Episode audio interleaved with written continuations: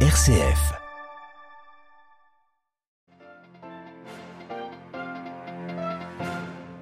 Le Vatican aux couleurs de la France ce matin pour la troisième fois depuis 2017. Le souverain pontife a reçu le chef de l'État français. Une audience privée de 55 minutes entre le pape et Emmanuel Macron. Euh, nous y revenons. Le pape très attentif à l'évolution du conflit en Éthiopie. Le Saint-Père a réitéré ses appels à la paix hier lors de l'Angélus alors que s'ouvre aujourd'hui une semaine de pourparlers entre rebelles tigréens et gouvernement éthiopien à Johannesburg. Crise politique britannique la suite. L'ancien ministre des Finances Rishi Sunak en bonne position pour remporter le vote des conservateurs avec plus des 100 soutiens parlementaires nécessaires, il pourrait être nommé dès cet après-midi. Nous irons à Londres. La fin du 20e congrès du Parti communiste chinois hier, sans surprise mais c'est historique, Xi Jinping signe pour un troisième mandat.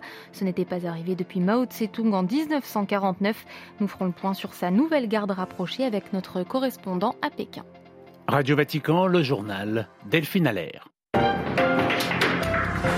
Bonjour, une audience privée pour Emmanuel Macron ce matin au Vatican. Le président français a été reçu par le pape François. C'est la troisième fois qu'il rencontre le souverain pontife depuis son élection en 2017, Olivier Bonnel. Oui, Delphine, euh, Emmanuel Macron qui est arrivé au palais apostolique euh, vers 10h30 accompagné de son épouse Brigitte et de sa délégation.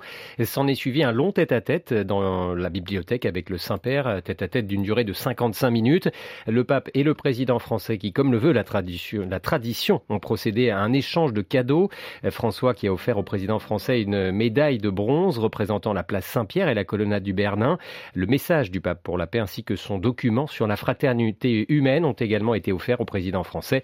De son côté, Emmanuel Macron a offert à François une édition en français datant de 1796 d'une œuvre du philosophe allemand Emmanuel Kant, projet de paix perpétuelle. On attend d'ici quelques minutes un communiqué du Saint-Siège pour en savoir un peu plus sur le contenu des échanges entre le pape et le président français. Emmanuel Macron qui, on le sait, s'est également entretenu avec le secrétaire d'État du Saint-Siège, le cardinal Pietro Parolin, et monseigneur Paul Gallagher, le secrétaire pour les relations avec les États. Vous l'avez dit, Delphine, il s'agit de la troisième rencontre entre le souverain pontife argentin et le président français. La première s'était déroulée au mois de juin 2018, la deuxième c'était il y a à peine un an, au mois de novembre 2021. Merci beaucoup Olivier Bonnel. Et après une rencontre discrète hier soir avec la nouvelle présidente du Conseil italien Giorgia Meloni, Emmanuel Macron déjeune ce midi en privé avec le chef de l'État italien Sergio Ce sera au Quirinal, l'Élysée italien.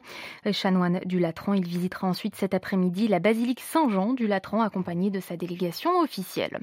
Autre président reçu ce matin par le pape François, celui de Chypre avec Nikos Anastasiades. L'intention de développer davantage la coopération dans l'accueil des réfugiés a été évoquée, de même que le processus de réunification de l'île et la situation en Méditerranée orientale ont été abordés. Toujours à l'agenda du pape François ce matin, audience accordée aux membres de l'Institut pontifical théologique Jean-Paul II pour les sciences du mariage et de la famille. Le pape a encouragé l'Institut à rester à l'écoute de la famille sans l'emprisonner. Les idéologies ruinent, elles se mêlent de faire un chemin de destruction. Méfiez-vous des idéologies, a-t-il prévenu. Le pape qui suit attentivement l'évolution de la guerre civile en Éthiopie. Hier, lors de l'Angélus Place Saint-Pierre, l'évêque de Rome a de nouveau interpellé les responsables politiques éthiopiens pour qu'ils trouvent des solutions équitables en vue d'une paix durable. Et c'est de celle-ci qu'il est question aujourd'hui à Johannesburg, en Afrique du Sud, où débutent les pourparlers de paix entre rebelles tigréens et gouvernement éthiopien. La rencontre organisée par l'Union africaine est tenue secrète. Pour le moment, peu de détails transparaissent. À Johannesburg, Gabriel Porometo. C'est probablement lors d'une rencontre à huis clos que les rebelles tigréens et le gouvernement éthiopien commenceront les discussions pour trouver une solution pacifique au conflit qui ravage le nord de l'Éthiopie. Une délégation des rebelles du Tigré est déjà sur place à Johannesburg, alors que le gouvernement fédéral du Premier ministre Abiy Ahmed annonce qu'une délégation est partie d'Addis Abeba ce matin pour l'Afrique du Sud.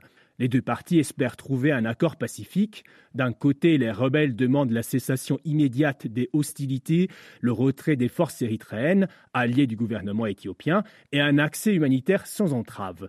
De l'autre côté, les forces pro-gouvernementales disent-elles aussi souhaiter une fin au conflit, alors qu'elles accentuent en ce moment leur offensive au Tigré en s'emparant de villes clés de la région comme Shire.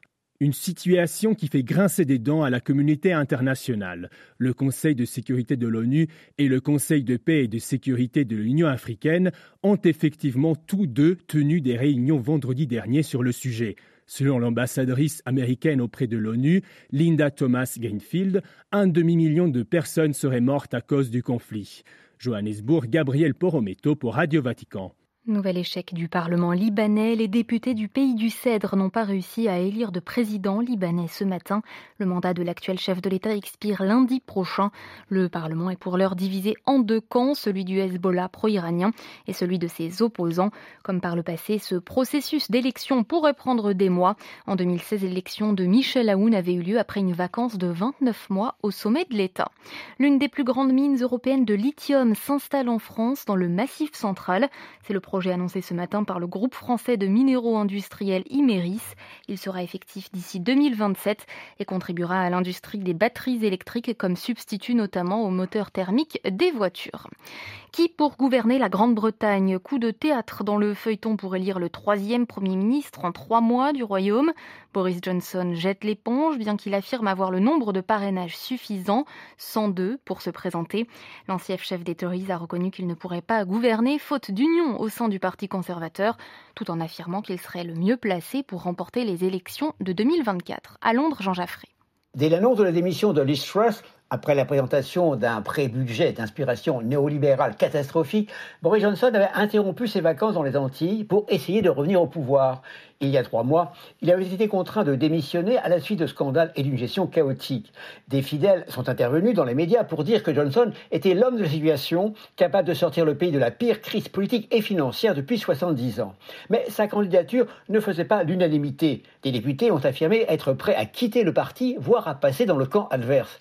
Plus nuancé, les amis, tout en rappelant son bilan très positif, selon eux, le Brexit, la gestion de la pandémie de la Covid et son rôle dans la guerre en Ukraine, lui conseillait de passer cette fois son tour. D'autres ont fait valoir que Johnson n'avait pas les qualités d'organisation et de concentration pour mener une politique d'austérité et de redressement économique. Son ancien ministre des Finances, Rishi Sunak, 42 ans, d'origine indienne, hindouiste, qui avait hier soir plus de 165 parrainages, pourrait être nommé Premier ministre dès mardi, car il est peu probable que Penny Mordaunt obtienne les parrainages nécessaires. Dans un tweet, Rishi Sunak promet de sortir le pays de la crise économique, d'unir le parti et de répondre aux attentes des Britanniques. Long, Jean Jaffré, Radio Vatican. Et puis en Chine, la fin du 20e congrès du Parti communiste chinois avec la reconduction du président Xi Jinping pour un troisième mandat à la tête du pays. Même dirigeant, mais nouvelle garde rapprochée. À Pékin, Stéphane Pambrin. Je déclare clos le 20e congrès national du Parti communiste chinois. C'est une équipe uniforme qui prend la tête de la Chine. Sept hommes entre 60 et 69 ans, veste noire et cravate rouge. Le comité permanent du bureau politique, le véritable gouvernement de la Chine, a été présenté dimanche à l'issue du 20e congrès du Parti communiste à Pékin. Au centre, Xi Jinping, réélu par acclamation pour un troisième mandat. C'est du jamais vu depuis Mao Tse-tung. Xi Jinping. Le 20e congrès du Parti communiste chinois s'est achevé avec succès. Ce congrès a réalisé son objectif d'unifier la pensée, renforcer la confiance, tracer la voie, encourager le moral. Il a permis de tenir haut l'étendard du socialisme à la chinoise, rassembler les forces et promouvoir la solidarité et le dévouement. À ses côtés, des fidèles parmi les fidèles, dont Li Qiang, chef du Parti communiste de Shanghai. Il grimpe ainsi à la deuxième place dans le protocole malgré sa gestion chaotique du long confinement de la ville pour cause de Covid au printemps dernier. Il devrait donc suivant la tradition, être nommé Premier ministre en mars prochain. Un cran en dessous, on trouve le bureau politique. 204 membres, toujours aussi uniformes, puisque pour la première fois depuis 25 ans, aucune femme n'en fait partie. À Pékin, Stéphane Pambrin pour Radio Vatican. Et l'économie chinoise qui voit sa croissance rebondir au troisième trimestre à 3,9% sur un an malgré les confinements. Ce sont euh, des données euh, officielles publiées ce matin. Sujet euh, à caution, ces chiffres ont été initialement attendus mardi dernier sans annonce préalable ni conférence de presse, contrairement à la pratique habituelle. Avant de refermer ce journal, sachez que le cardinal Pietro Parolin, secrétaire d'État du Saint-Siège, honorera demain l'Arménie.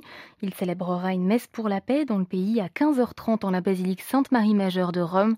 Elle marquera aussi le 30e anniversaire des relations diplomatiques entre l'Arménie et le Saint-Siège.